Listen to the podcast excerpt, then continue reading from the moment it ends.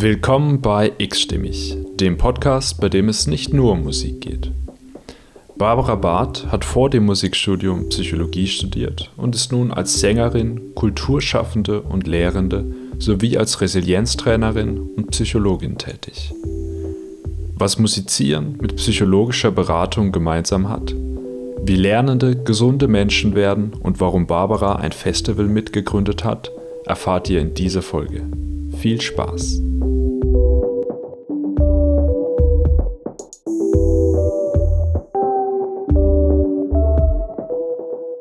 Liebe Barbara, ich freue mich sehr, dass du hier bei X-Stimmig dabei bist. Vielen Dank.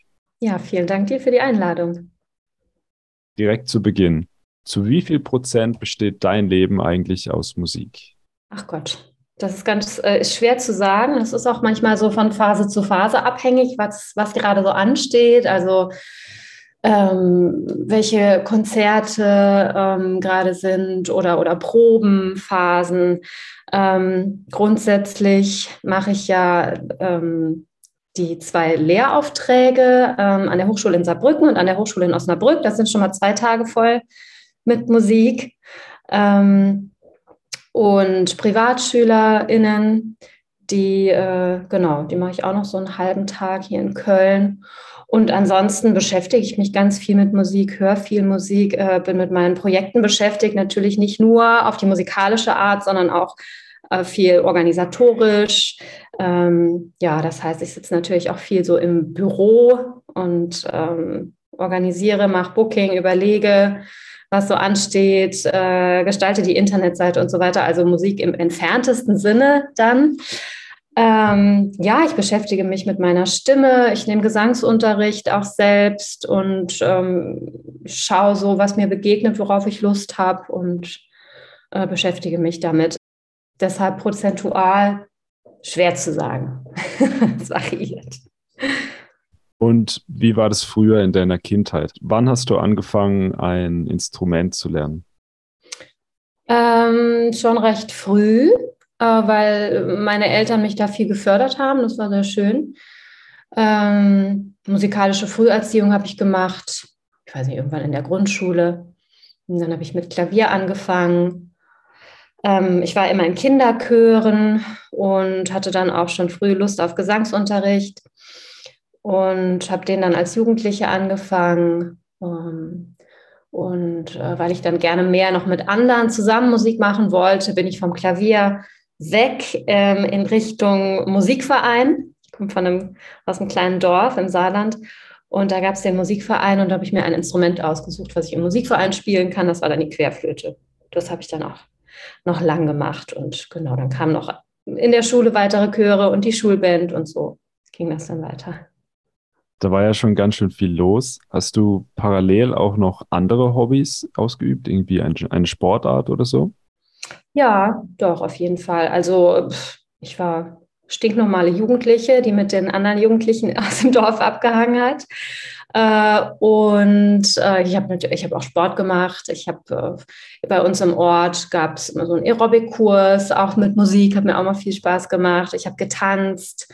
Äh, ich habe mal Schwimmen im DLRG gemacht. Ähm, ich habe mal Ballett gemacht. Ja, aber so richtig hängen geblieben äh, bin ich immer bei der Musik. Und gab es da dann irgendwann so einen Moment, wo du dich speziell für die Musik entschieden hast und gegen was anderes zum Beispiel? Den gab es, aber der, der kam recht spät. Also den gab es ja dann in meinem Psychologiestudium. Ähm, da war ich ja dann Anfang 20 schon, Anfang Mitte 20. Als ich mich dann äh, nach langem Überlegen und nach einem langen Weg, den das gegangen ist, äh, dafür entschieden hatte, einfach zu probieren, die Aufnahmeprüfung äh, zu probieren und keine Therapieausbildung zu machen. Und das heißt, während deiner Schulzeit war die Idee, Musik zum Beruf zu machen, noch nicht da? Ähm, nee, ist mal aufgeblitzt, aber ich war da auch nicht so informiert. Also für mich gab es, ich hatte klassischen Gesangsunterricht, weil es eben, also die das Angebot äh, in der Region war auch äh, jetzt begrenzt, war jetzt auch nicht riesig groß. Das war halt eben der Gesangsunterricht, den es gab. Ähm, jetzt so von Pop oder Jazz, äh, ja, hatte ich da nichts gehört. Und äh, für mich gab es entweder ich werde Musiklehrerin, das wusste ich, Lehrerin, nö, möchte ich jetzt nicht werden, also an der, an der Schule, an der Regelschule. Ähm, oder klassische Sängerin, nee, das, das kannst du nicht. So, dann habe ich auch nicht weitergedacht. Ähm, war auch okay in dem Moment. Ich glaube, auch für andere Dinge wäre ich nicht weit genug gewesen. Also ähm, da habe ich mich gar nicht gezielt darauf vorbereitet oder so ja, ich habe dann einfach ge, ähm, geforscht, was mich sonst so interessiert, bin da ziemlich schnell auf die Psychologie gekommen. Und du hast jetzt ja gesagt, du hast Klavier gespielt, du warst im Musikverein, Gesang. Mhm. Hast du dich da dann irgendwann mal für eins von diesen ganzen Instrumenten beziehungsweise zur Stimme entschieden? Mhm. Also ich habe mich ja schon irgendwann für die Stimme entschieden. Warum eigentlich? Ich glaube, weil mir das so am, nä am nächsten war, dieses Instrument, weil ich mich damit am besten ausdrücken konnte, weil ich da was so für mich entdeckt hatte. Vor allen Dingen, als ich dann Jazzgesangsunterricht genommen habe.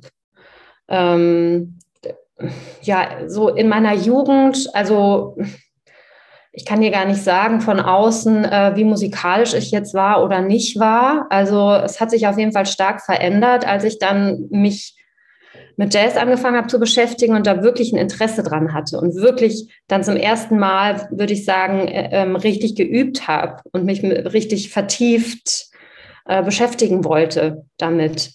Und dann habe ich eigentlich alles, was ich davor gemacht habe, auch viel besser verstanden. Also dann ist so bei manchen Dingen erst der Groschen gefallen. Davor äh, habe ich mich vielleicht an Rhythmen, die die anderen im Musikverein gespielt haben, dann mit drangehangen. Aber äh, ich würde jetzt nicht sagen, dass ich das irgendwie äh, richtig gut begriffen habe, wie man jetzt irgendwie Triolen äh, spielt oder Sechzehntel. Also so erinnere ich das. Ne? Ähm, und meine Musikalität jetzt so in meiner Erinnerung kam richtig zum Vorschein oder hat sich dann auf einmal mit was verbunden, ähm, als ich angefangen habe, Jazz zu singen. Und angefangen Jazz zu singen hast du während deinem Psychologiestudium? Ja, genau. Ähm, also ich hatte da in einer Coverband gesungen. Also singen, ich habe das ja un unheimlich, also total gerne gemacht natürlich. Ne? Ähm, genau, war wie gesagt in der Schulband und dann war ich äh, zum Studieren in Trier und äh, genau, dort gab es dann wie war das? Ich glaube, diese Coverband, ich kannte die schon und die hatten da eine Sängerin gesucht und äh, da habe ich mich sehr, sehr, sehr ins Zeug gelegt, alle Stücke gelernt, irgendwie in drei Tagen und habe dann da so mit den äh, Probe-Gig gespielt und dann war ich, genau, dann war ich da die Sängerin und ähm, hatte dann gesagt, ach, äh, ich hätte jetzt doch, ich hätte Lust mal nochmal auf Gesangsunterricht, könnt ihr mir jemanden empfehlen? Und dann haben die den Heinrich Thiel in Trier äh, genannt. Und dann bin ich zu ihm und der hat dann eben zu mir gesagt, ja, gerne Barbara, ich mach, wir machen Jazz.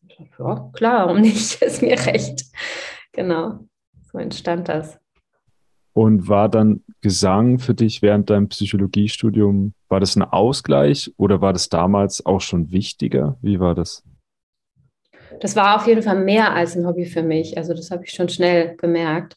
Deshalb war ja auch so stark die Beschäftigung damit, ähm, äh, wie, wie geht das weiter? Also wie kann ich das, wie kann ich das beides vereinbaren so in meinem Leben? Und ähm, ja, wo ich ja dann letzten Endes dazu gekommen bin, dass ich entweder das eine oder das andere ganz machen muss, weil es sich sonst nicht richtig anfühlt. Ähm, also es war auf jeden Fall mehr als ein Ausgleich, es war wirklich eine Entdeckung für mich. Etwas, wo ich, wo ich das Einzige, wo ich wirklich das Gefühl hatte, wenn ich das mache, bin ich total bei mir. Äh, bin ich, ja, kann ich so richtig mit mir in Kontakt sein oder in Einklang sein und ähm, alle Facetten an mir mh, hm, entdecken und ausleben und ähm, ja, also es, es war etwas, was mir unheimlich viel gegeben hat. Das heißt, dann hast du die Entscheidung zum Musikstudium eigentlich aus dir herausgetroffen oder wie war das damals? Ja, ja, ja. Also das war schon so eine Gefühlsentscheidung, wo ich immer wieder gemerkt habe, ähm, also es fühlt sich anders an, wenn ich mich wirklich intensiv mit Musik beschäftigen kann. Also das habe ich dann besonders deutlich gemerkt, wenn ich Workshops mitgemacht habe. Ich war ein Wochenende irgendwie woanders, habe wirklich drei Tage lang gesungen und habe auch schon gemerkt, dass das, das macht was. Also du nimmst die Musik anders wahr, du nimmst deine Stimme anders wahr, die funktioniert auf einmal auch ein bisschen ähm, anders. Ähm, genau, und dann wieder in meinen Studienalltag zu kommen. Ich habe Psychologie total gern studiert und ähm, es ist ein super spannendes Feld. Aber das war dann wieder dieses Loslassen müssen von dem, was mir doch eigentlich so gut gefallen hat. Also natürlich rein musikalisch gesehen, aber auch die, ja, diese Gemeinschaft, die man auch hat, ne, in diesen, dann auf den Workshops mit den anderen MusikerInnen, ähm, einfach zusammen zu sein und, und dieses äh, Erlebnis zusammen zu teilen, Musik zu machen. Genau, das war dann alles, ähm, wo ich gemerkt habe, das ist, das ist einfach anders, wenn ich Zeit dafür habe, mich damit zu beschäftigen und wenn ich äh, weiter den Weg als Psychologin und dann eben mit der Perspektive Psychotherapeutin gehe, was ich eigentlich vorhatte, was auch total spannend geworden wäre. Ähm, aber ich wusste, dann werde ich dieses intensive Erlebnis nicht haben mit Musik. Und ähm, das war mir, also das war einfach, hatte noch mehr mit mir zu tun als das Psychologiestudium. Wenn ich jetzt an eine Freundin von mir denke, die auch Psychologie studiert, dann habe ich von ihr mitbekommen, dass das Studium doch recht anstrengend sein kann. Und du hast gerade eben erzählt, dass du innerhalb von drei Tagen ein ganzes Repertoire gelernt hast für eine Band. Glaubst du, dass das Studium der Psychologie dir Fähigkeiten vermittelt hat, eine gute Musikerin zu werden? Hm, Gute Frage. Ist jetzt halt die, die Frage, was so, was ist Huhn und was ist Ei, ne? so sagt man. also ich glaube, so dieses ähm, ehrgeizig sein oder strukturiert sein und ähm, sehr gewissenhaft sein, das habe ich aus meinem Elternhaus mitbekommen. Äh, das hat mich jetzt nicht das, das Psychologiestudium gelehrt. Ähm, ja, also Nee, kann ich jetzt nicht besser beantworten, was jetzt da zuerst da war. Natürlich habe ich dann, als ich äh, an die Volkwang in Essen gekommen bin, auch gemerkt, dass dieses äh, sich also gezielt und konzentriert mit was beschäftigen schon eine, eine, Eigenschaft ist, die mir dann auch beim Üben sehr, sehr viel gebracht hat, geholfen hat und die äh, schön ist mitzubringen in dem Bereich. Und konntest du dann beim Üben auch Wissen anwenden, was du beim Psychologiestudium dir erarbeitet hast? Nee, erstmal hatte das für mich nichts miteinander zu tun. Ähm, nee, also meine Art konnte ich natürlich in das Üben total mit einbringen. Eben dieses Gewissenhafte und Strukturierte. Und ähm, ich habe mir immer selbst dann Übungen gebaut. Also mich hat ja besonders viel auch Improvisation interessiert. Äh, und ähm, wie, wie, wie ich das eben strukturiert üben kann. Ähm, Genau, das hat mir viel gebracht. Also, dass die Psychologie jetzt im Zusammenhang mit Musik und MusikerInnen-Dasein wichtiger wurde, das äh, hat sich jetzt wieder so eingeschlichen über die letzten Jahre. Also, das hatte ähm, im, im Jazzstudium ähm, so den, den Fokus verändert. Da habe ich auch nie erzählt oder eigentlich so gut wie nie habe ich dann erwähnt, wenn mich jemand gefragt hat, was machst du, dass ich auch Psychologin bin. Da dachte ich so, das ist ja hier total unwichtig und interessiert auch niemanden und sagt das mal nicht.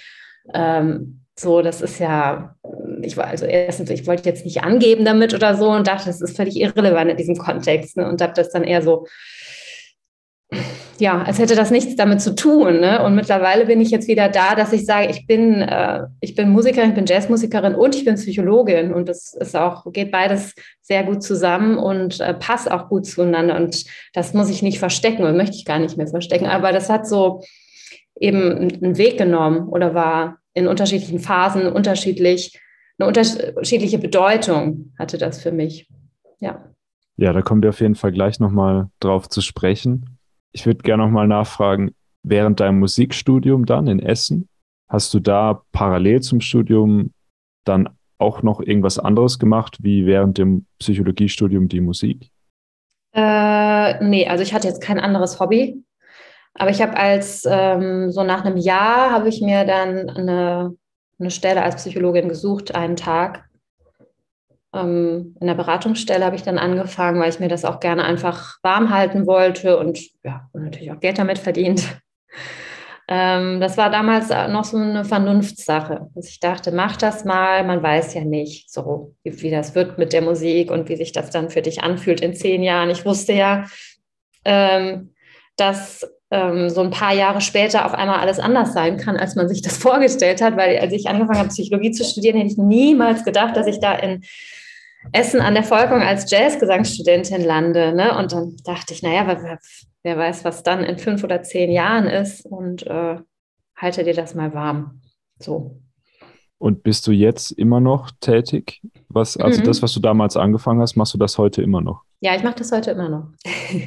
genau. Was ist das genau? Äh, das ist eine Beratung, eine Familienberatungsstelle. Und wie ist es denn als Künstlerin Psychologin zu sein, weil ich stelle mir vor, mit deinen kreativen Prozessen, die du ja vielseitig durchlebst und oft, kannst du vielleicht auch ganz andere Beratungsangebote machen als jetzt Psychologen, Psychologinnen, die nicht Musik studiert haben. Mm, also da halte ich es tatsächlich, also vor den äh, Menschen, die zu mir da kommen, also da ist das ja völlig irrelevant, dass ich auch auf der, auf der Bühne stehe. Also in dem Kontext äh, erwähne ich das gar nicht. Ähm, ja, also es war für mich lange auf jeden Fall eine gute, ein guter ja, Ausgleich, will ich jetzt nicht sagen, aber so alle, etwas, was mich sehr nochmal geerdet hat. Ne? Also ist es jetzt immer noch. Ähm, wenn man sich jetzt als Musikerin eben viel erstmal mit sich beschäftigt ne? und, und ähm, da auch manchmal dann sehr genau und kleinlich und streng wird, ähm, war eben total, ähm, ja, nochmal so erdend und auf den Boden der Tatsachen zurückkommen, wenn ich dann am nächsten Tag in der Beratungsstelle sitze und jemand erzählt mir wirklich ganz andere Geschichten, dann denkt man schon, okay, ob du jetzt gestern Abend den einen Ton schlecht intoniert hast oder nicht, interessiert, ist sowas von irrelevant. Ähm, und es ist sehr, bist sehr privilegiert, dass du das machen kannst oder überhaupt, ne? also es relativiert sich viel. Das äh, tut, äh, tat auf jeden Fall auch immer sehr gut, auch einfach eine ganz andere Rolle noch zu haben, über die man sich definieren konnte. Nicht nur, wie habe ich jetzt gesungen, sondern auch, ja, ich kann jetzt hier auch sitzen und einfach für andere da sein und ein offenes Ohr haben. Ähm, dass man sich eben oder ich mich dann jetzt nicht nur über dieses Musikerinnen-Dasein definieren muss. Ähm, auch das tut gut. Und äh, umgekehrt, also jetzt nicht, ich bringe jetzt nicht mich als Musikerin, glaube ich, so sehr in die Beratung mit ein, aber umgekehrt, die, die, die Beratungsarbeit ähm, macht sich natürlich jetzt total bemerkbar äh, in dem Bereich, dass ich ja auch ähm, ähm, Seminare zum Thema seelische Gesundheit jetzt anbiete an den Hochschulen oder ähm, in der Arbeit mit den äh, Studierenden, die bei mir Jazzgesang studieren, ne? also eher so rum, dass ich merke, da habe ich einfach ein, ein anderes Mindset dadurch mitbekommen, ne? dass ich eben Psychologin bin und jetzt auch schon so lange äh, berate und da einfach ja manchmal oder regelmäßig, also einmal die Woche in einer ganz anderen Welt unterwegs bin. Kannst du Berufsmusizierenden oder angehenden Berufsmusizierenden, kannst du das empfehlen, auch so eine andere Rolle noch zu haben in ihrem Leben? Also ich glaube, ganz, das, das kommt ganz auf den Mensch an. So. Also es hat bei mir ja auch einen Weg genommen und hat sich so entwickelt aus dem, wie ich bin und was, was ich so mitbringe. Und ähm, ich kann auf jeden Fall, was ich sehr empfehlen kann und was, glaube ich, sehr wichtig ist, ist, dass man auf sich hört und dass man sich eingesteht, dass man eben seinen individuellen Weg geht und dass es nicht das eine gibt, wie es sein muss. Also ähm, dieses entweder du bist mit deiner Musik total erfolgreich und du bist immer kreativ und immer gefragt oder du hast versagt und bist, äh, bist halt hast bist gescheitert. Ne? Also dieses Denken, ähm, das macht, glaube ich, sehr viel Druck und macht sehr unglücklich. Und wenn man einfach sich erlaubt, auf sich zu hören und zu gucken, was tut mir gut, was sind meine Stärken, wo brauche ich vielleicht einen Ausgleich ähm, oder, oder eben auch nicht, ne? das kann ja jeder selbst entscheiden, dann, ähm, dann kann man mit auf so unterschiedliche Weise glücklich werden mit Musik. Ähm, und das darf alles sein. Also das, da bin ich so Vertreterin von. Genau. Wie das dann letzten Endes bei jedem aussieht, das ist so eine ähm, eigene Sache, die von so vielen Dingen abhängt. Jetzt hast du gerade eben von diesen Seminaren gesprochen, die du anbietest. Da geht es ja um Resilienztraining, habe ich gesehen. Ja. Ist es, also Resilienz ist ja in aller Munde. Ist das so? Ja, genau. Geht es darum, quasi sich selbst zu optimieren und besser zu werden? Oder worum geht es in diesen Seminaren? nee, genau nicht. Aber ich habe das so genannt, ne? ich habe das auch mal wieder umgenannt. Also jetzt sage ich eher so, ähm, jetzt sage ich eher seelische Gesundheit ne? in Studium und Beruf, ja, Resilienz, das war dann klar, hörte sich gut an und so. Ähm, was hinter dem Wort Resilienz steckt, ist auch natürlich das, was ich mache. Ne? Aber wie du schon gesagt hast, das wird auch oft äh, in dem, in so einem ähm, Selbstoptimierungskontext verwendet und in so einem Business-Kontext. Also wie kannst du deine Mitarbeiter noch resilienter machen, damit die noch mehr Output bringen? Und ich sage das auch immer ganz am Anfang von dem Seminar, dass ich das so nicht meine. Also, dass das nicht meine Philosophie von Resilienz ist.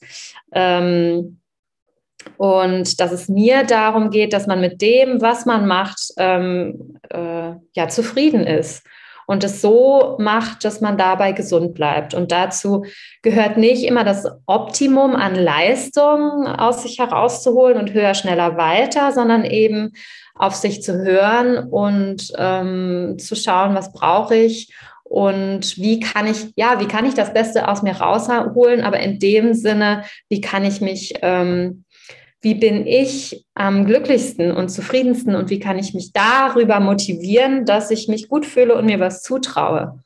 Ne? Und nicht über, über einen Druck. Das ist ja dann keine echte Motivation eigentlich. Das ist ja dann so ein bisschen Angst und äh, ja, Erfolgsdruck. Ne? Und wie sieht dann so ein, so ein Seminar von dir aus? Also was, was gibt, kannst du uns eine Übung zum Beispiel nennen, die da gemacht wird?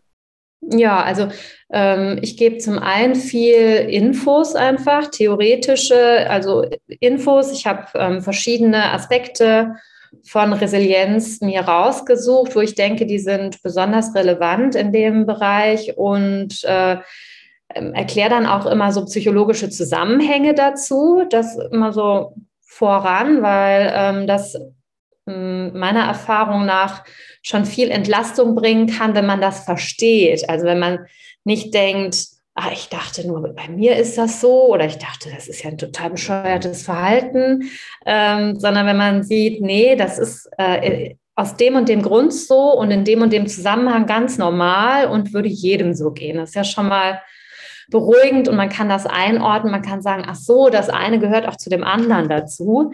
Ähm, ich bin jetzt nicht irgendwie total äh, absonderlich oder so.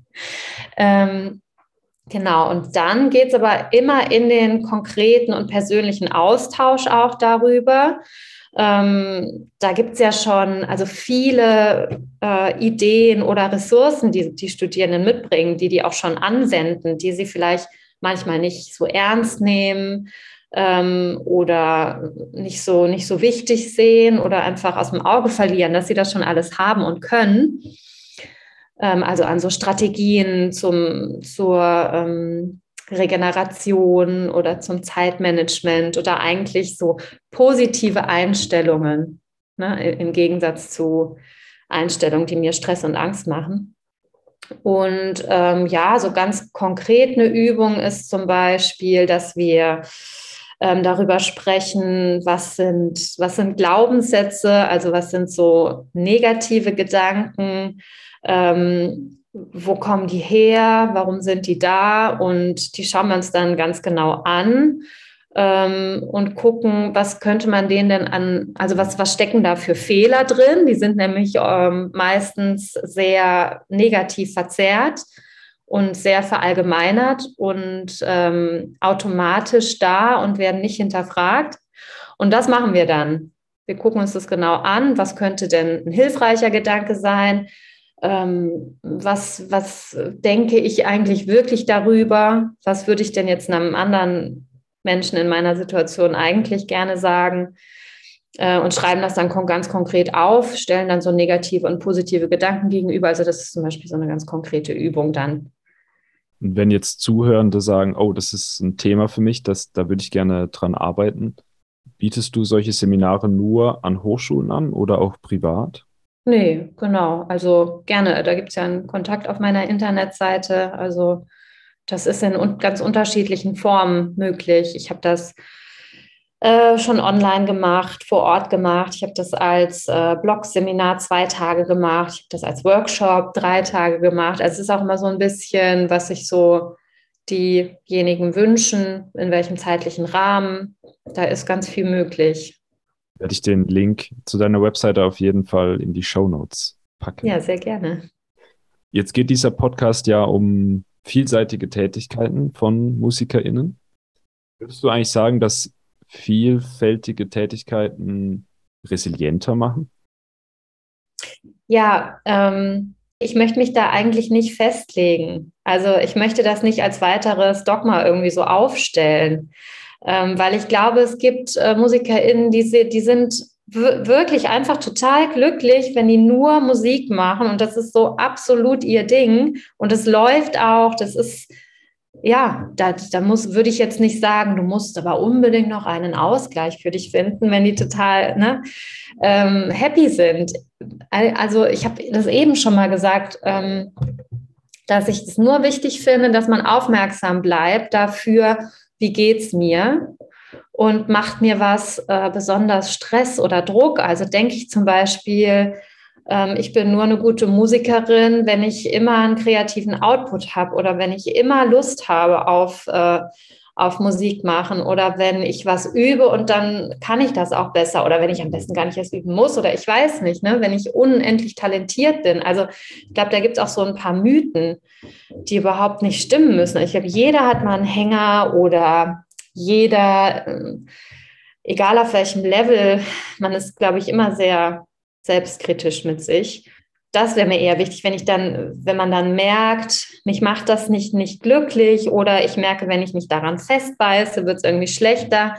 Dann würde ich sagen, ja, dann guck doch mal, äh, vielleicht wäre es ja gut, einen Ausgleich zu haben oder sich nicht nur darüber zu definieren.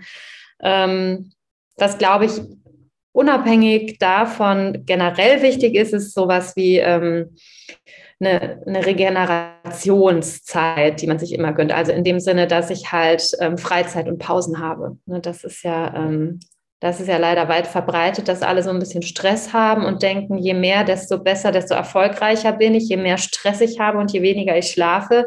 Das geht nicht lange gut, das würde ich jetzt mal so sagen.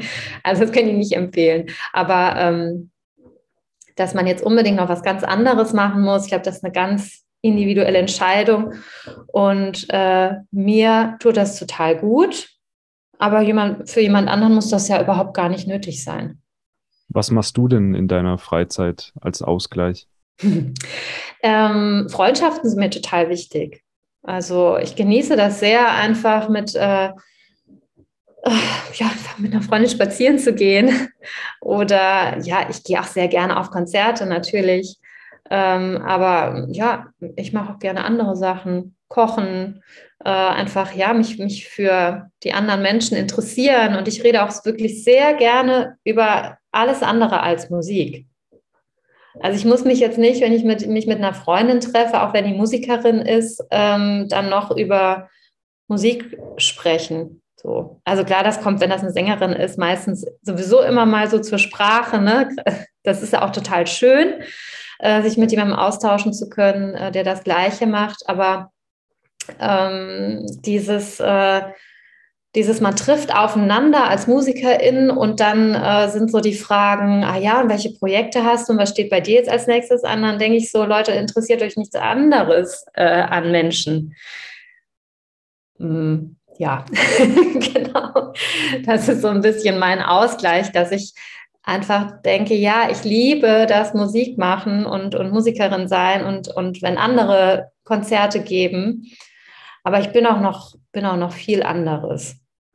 Glaubst du, man müsste dieses ganze Themenfeld, über das wir jetzt gerade gesprochen haben, müsste man das mehr im Studium thematisieren? Ja, ich denke das auf jeden Fall. Und äh, es passiert ja auch so ein bisschen ähm, schon. Ähm, also so seelische Gesundheit, also wie, wie bleibe ich, wie bleibe ich seelisch gesund, was ja total wichtig ist, wenn ich diesen Beruf lange ausüben will. ähm, ist, ist, denke ich, ein sehr, sehr wichtiges Thema. Und da gibt es manchmal noch so, hm, glaube ich, eher veraltete Herangehensweisen und aber auch schon ganz ähm, gute. Nee, gut, schlecht, keine Ahnung. Ähm, aber ja, ich glaube, es hängt sehr von den Lehrenden ab, wie die so eingestellt sind. Ne? Ob die jetzt mit Druck und Leistung und ähm, entweder du kannst es oder du kannst es halt nicht, so entweder du bist es oder du bist es nicht, ob die dann so noch eingestellt sind ähm, oder einfach aus den Studierenden das rausholen wollen, was zu denen gut passt. So.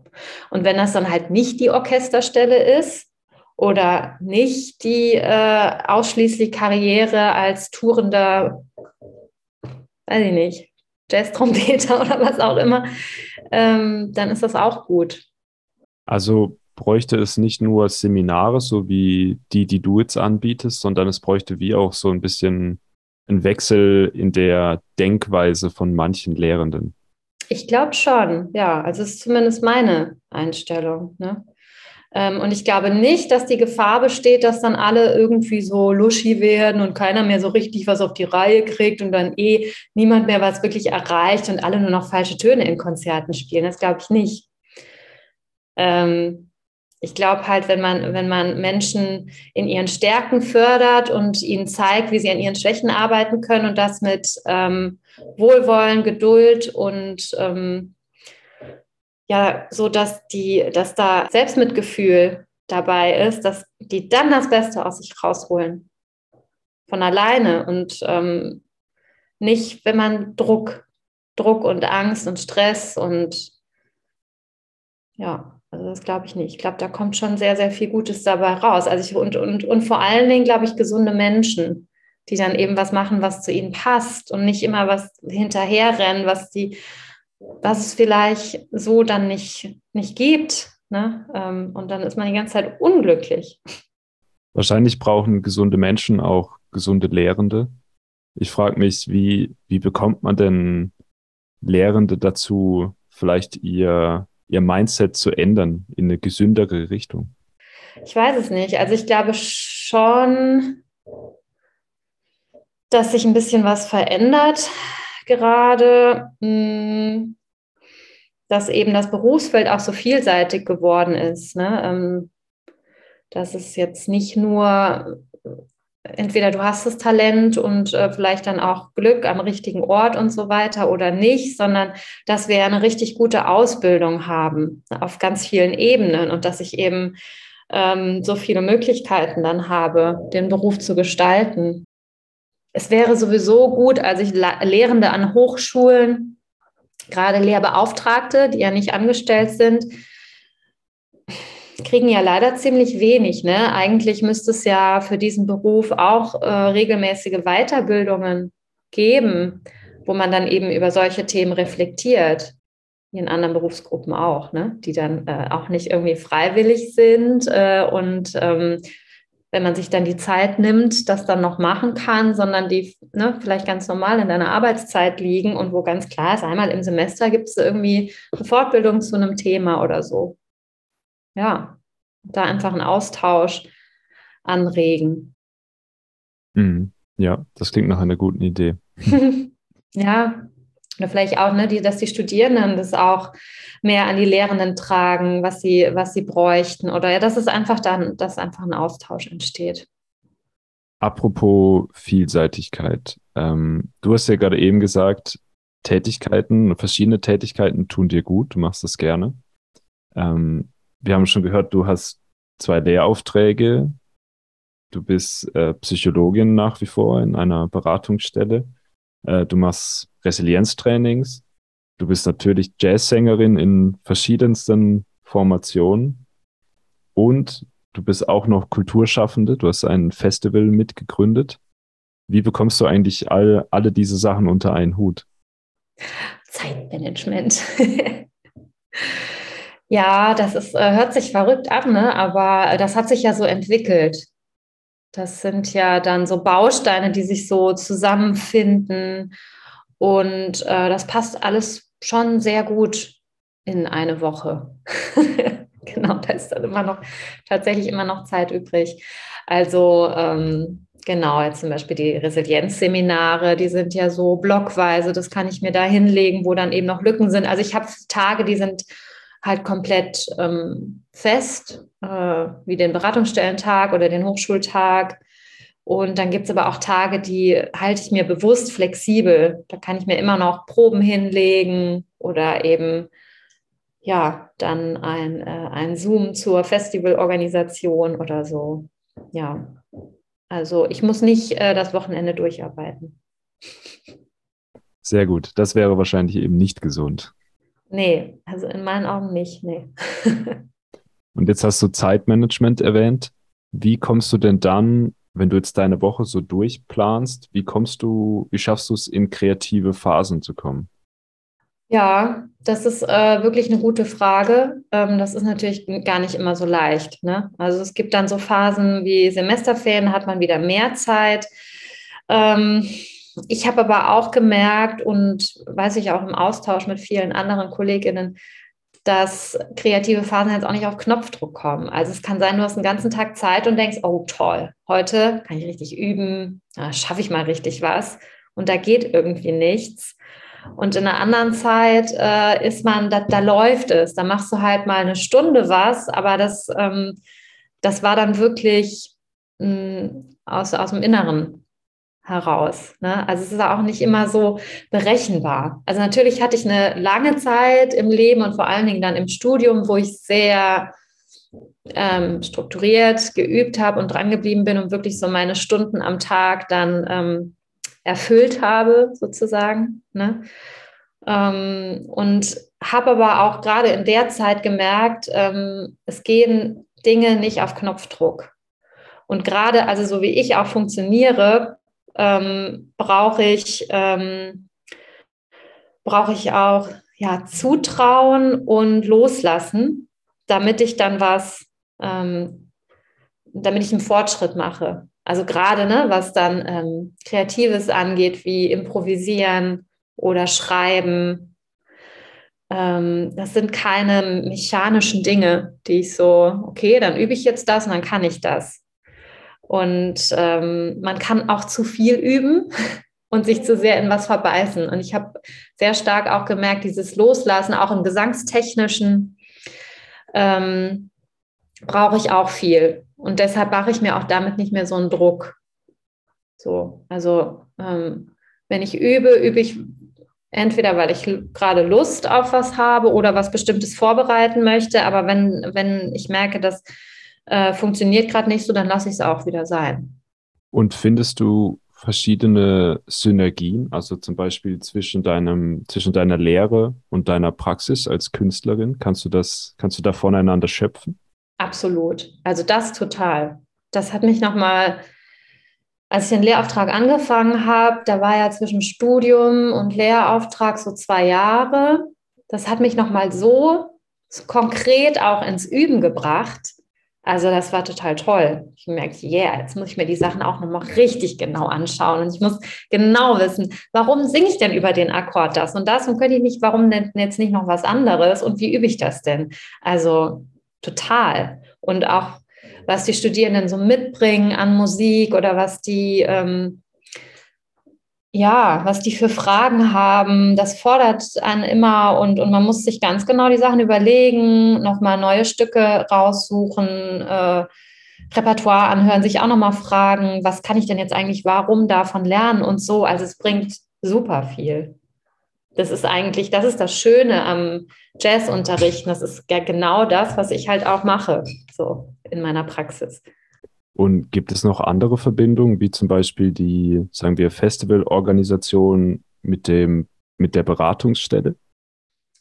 Äh, nö. Ich glaube, in der Festivalorganisation kommt mir einfach mein, meine Organisiertheit äh, zugute, die ich einfach so mitbringe dieses ja, organisiert sein und sehr gewissenhaft sein.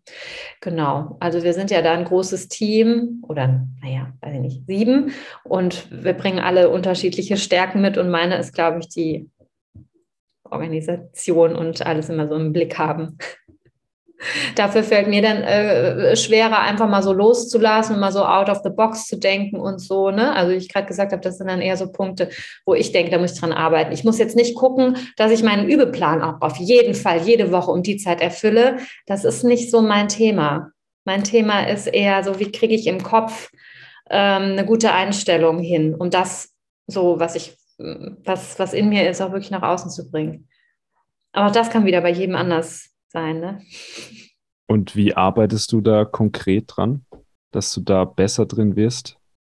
Ähm, indem ich mich auch mit meinen negativen Blockaden und Gedanken beschäftige und auch dann eben ja gedanklich, also von der von meiner Einstellung her ähm, an mir arbeite und auch die Zusammenhänge mir immer klarer werden äh, von ähm, frei sein und loslassen äh, und, und was dann musikalisch für ein Output und stimmlich für ein Output rauskommt und ängstlich und verkopft und bloß jetzt da die Kreuz 11 und aber jetzt nicht falsch. So, ähm, das ist, das, das hört man bei mir einfach unheimlich. Also was nicht heißt, dass ich äh, denke, oh, ich muss mich nicht mehr vorbereiten auf Konzerte. Also ich bin da schon auch sehr gewissenhaft, wie ich jetzt schon mal gesagt habe. Ähm, aber ich weiß, ich muss es auch gut, gut sein lassen, dann ab einem gewissen Punkt. Du hast gerade eben gesagt, dass du, wenn du mit FreundInnen spazieren gehst, dass du gerne auch einfach als Mensch mal gesehen wirst und nicht nur als Musikerin oder Künstlerin. Glaubst du, dass sich deine langjährige Musikpraxis allgemein als Mensch irgendwie geprägt hat? Also ganz bestimmt, weil immer die Menschen, mit denen man sich so umgibt, die formen dich ja auch. Und wenn ich jetzt ähm, was machen würde beruflich, was mehr rational wäre, wo man mehr mit dem Kopf dran geht oder wo einfach ganz andere Wert, Wert, ja, Werte, weiß ich jetzt nicht, möchte jetzt auch nicht irgendwie so urteilen über andere Berufe, wo andere Dinge einfach wichtig sind, äh, dann wäre ich natürlich auch anders. Und ich habe mir jetzt zwei, äh, zwei Berufe gleich ausgesucht, wo es sehr wichtig ist, authentisch zu sein, bei sich zu sein, ehrlich zu sein. Man darf das, man soll das sogar. Also mh, mm, Gef Gefühle äußern. Ne? Und, und äh, ja, genau, von daher hat mich das natürlich, also ich habe mir das ja auch ausgesucht, weil das zu mir passt schon vorher. Auch da ist wieder so Huhn und Ei mäßig. Ne? Ähm, aber genau, also das hat, das beeinflusst natürlich total, wie ich jetzt auch bin. Oder jetzt auch, du hast das Peng Festival erwähnt. Peng ähm, hat mich auch nochmal so stark ähm, geformt und weiterentwickelt in so einem politischen Sinne auch. Ne? Das wäre mir jetzt in einem anderen Kontext sicherlich nicht so auf die Art begegnet. Und äh, ich, ich bin offen dafür und deshalb hat das dann auch wieder was mit mir gemacht. Also ja, das hat auf jeden Fall mich sehr beeinflusst und ähm, ich mag das äh, Feld, in dem ich mich so, in den Kontext, in dem ich mich so bewege, auch wenn ich weiß, dass es eine Blase ist. Das finde ich spannend, diese parallele Psychologie und Musik oder Sängerin vielleicht auch speziell. Mhm. Authentisch sein und Gefühle zeigen. Das hatte ich gar nicht so auf dem Schirm, aber das ist eigentlich eine, eine ganz spannende Sache, die bei beiden gleich ist. So. Ja, ich glaube, die das auch ausmachen, wenn es, dann gut ist. Ne? Ich dachte, mir ist gerade eingefallen, man, man muss nicht so performen, wobei es ja auf der Bühne, wenn man auf der Bühne steht, heißt es ja Performance. Ne? Aber ich finde halt Performances äh, dann besonders gut, wenn die, wenn ich merke, das ist authentisch. Also da ist jetzt nicht jemand, der mir irgendwie äh, einfach zeigen, nur zeigen will, wie schnell er spielen kann oder ähm, da jetzt irgendwie mir einen Herzschmerz verkauft, sondern ähm, ja, wenn die Musik einfach aus dem Herzen rauskommt. Und so ist bei der ne, in, in Beratungen oder in Gesprächen, wenn es um die die Seele von anderen Menschen geht natürlich auch. Und es ist nicht, ich muss mich nicht, ja, gut, das habe ich auch wieder, ich muss mich nicht verkaufen, wollte ich jetzt sagen, wobei das ja leider auch manchmal, ne, wenn man dann Booking macht, eben doch irgendwie dazugehört. Aber ja, genau. Und nochmal zum Peng Festival. Du hast gesagt, politisch hast du da viel gelernt. Worum geht es da eigentlich genau? Ja, also ähm, wir sind ja eine Gruppe von sieben Musikerinnen und wir haben das Festival oder wir haben unsere Gruppe gegründet, weil wir eben da dieses Ungleichgewicht sehr stark gesehen haben, dass es äh, eben hauptsächliche, hauptsächlich männliche Jazzmusiker gibt und wenig weibliche und wir wollten uns da einfach füreinander stark machen und äh, sind dann auf die Festivalidee gekommen und laden da eben nur Bandleaderinnen ein. Und ähm, das ist so der Ausgangspunkt. Und von da haben wir aber auch äh, weiter gedacht und da hat ganz stark so eben bei mir diese politische Bildung angefangen, ähm, zu sagen, Feminismus bezieht sich jetzt nicht nur auf Frauen, sondern man kann das auch intersektional denken es geht nicht nur darum, dass Frauen jetzt irgendwie an die Macht kommen oder irgendwie sowas, sondern dass man, dass es eben ja eine Gleichbehandlung und, und ähm, eine Gleichberechtigung und eine Gleichwertigkeit von allen Menschen gibt. Egal, was sie machen. Also es geht jetzt auch nicht darum, Frauen in Führungspositionen, ja klar ist das auch ein schöner Effekt, aber es geht auch um Frauen und Menschen, die äh, nichts in der Führungsposition machen, ähm, dass die genauso in der Gesellschaft ähm, gerecht behandelt und gesehen werden. Äh, ja, genau. Und hat sich seitdem ihr das Festival gegründet habt, hast du das Gefühl, da hat sich was geändert in eine positive Richtung? Ähm, ja, also ich habe schon das Gefühl, dass es viel mehr im Diskurs auf jeden Fall ist. Natürlich kann das auch wieder mit meiner Blase zu tun haben, aber auch in dieser Blase äh, ist es jetzt seit erst seit ein paar Jahren aufgekommen, dieses Thema, ne? dass Gleichstellung äh, auf jeden Fall thematisiert wird und äh, solche Themen ähm, wichtig genommen werden. Also in den Köpfen hat sich jetzt so nur so hier und da was verändert, aber das, das, das eben dauert. Ja, sehr, sehr wichtiges Thema, finde ich. Hm. Nochmal zurück zur vielseitigen Beschäftigung. Gibt es da eigentlich auch Nachteile?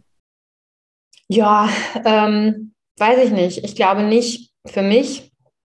Auch das ist wieder so eine ganz individuelle Sache. Natürlich fragt man oder frage ich mich zwischendurch. Ähm, zum Beispiel ist es bei mir ja auch musikalisch so, dass ich unheimlich gerne ähm, traditionellen Jazz mache. Ich liebe Skat, so richtig Skat. Ne? Ähm, und ich mag aber auch experimentellen Jazz. Ich äh, probiere mich auch gerne aus äh, in freier Improvisation, in Sounds und Vocal ähm, Techniksachen, die eben äh, ne, jetzt nicht, nicht nur mit schönen Singen zu tun haben. Und dann frage ich mich zwischendurch, ja, muss ich, soll ich mich jetzt eigentlich auf eins von beidem konzentrieren? Muss ich nicht eins von beidem richtig machen? Was sieht, wie sieht mich denn jetzt die traditionelle Jazzszene? Wie sieht mich denn die experimentelle Jazzszene, wenn ich das andere auch mache?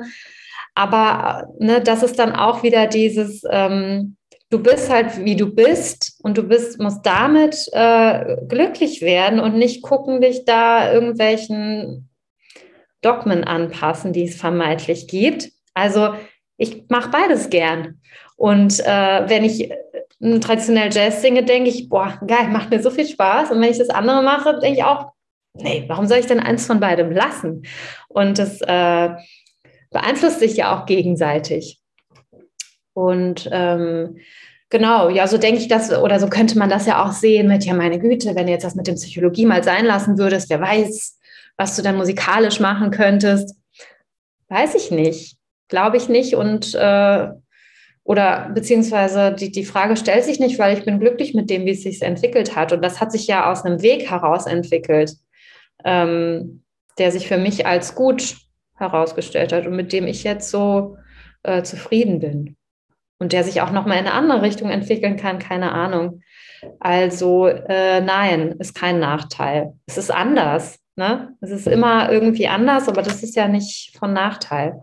Ich muss ja nicht so das Leben mir so genauso vornehmen, wie andere das machen. Und es ist wahrscheinlich auch wieder das, was du schon gesagt hattest, dass letzten Endes muss es jede Person für sich selbst entscheiden und es gibt keinen richtigen und auch keinen falschen Weg letzten Endes. Ja, das denke ich. Und da würde ich mir auch eine Offenheit wünschen, dass das so als Einstellung mit auch mitgenommen wird aus so einem Studium. Ne? Dass man jetzt auch nicht von KollegInnen, ähm, dass die auch sich schon quasi den Druck nehmen können zu sagen, ja, guck mal, was macht denn der oder guck mal, was macht denn die, so, sondern dass man irgendwie Respekt voreinander hat und sagt, es geht doch jeder seinen Weg und ist doch, ist doch alles gut und ich kann diese und jene Musik schön finden oder auch nicht, ist ja auch viel Geschmackssache und dass man da so, mh, mm, so ein Wohlwollen mehr miteinander hat. Mhm. Hey, eine letzte Frage für dich. Kannst du empfehlen, ein Hobby zum Beruf zu machen? Ich glaube, dass, dass ob ich das jetzt empfehle oder nicht, das ähm, überlegt man sich, weiß man vorher nicht, wie sich das anfühlt. Wenn ich das will, dann mache ich das. Ne? Ähm, es hat sich auf jeden Fall total verändert, äh, mein Bezug zum Singen. Und manchmal wünsche ich mir, das wäre wieder so wie vorher. Aber dann wäre ich jetzt ja auch nicht da, wo ich jetzt bin. Und das ist ja, ne, also es, ich, dann wäre es ja ein komplett anderes Leben. Ich würde jetzt nie jemandem sagen, mach nicht dein Hobby zum Beruf, aber ich würde schon sagen, ähm, das Verhältnis dazu wird sich verändern. Und es ist nicht mehr nur eine Wohltat dann, sondern du bist, mm, du hast dann andere Maßstäbe und bist viel selbstkritischer damit. Und ja, ich glaube aber, wenn man sein Hobby zum Beruf macht, dann hat man auch keine andere Wahl. Dann ist das ein ganz starker Wunsch und dann muss man das auch machen. Hey, vielen Dank für die Einblicke in dein Leben. Ja, sehr, sehr gerne. Danke für deine guten Fragen und dein Interesse. thank you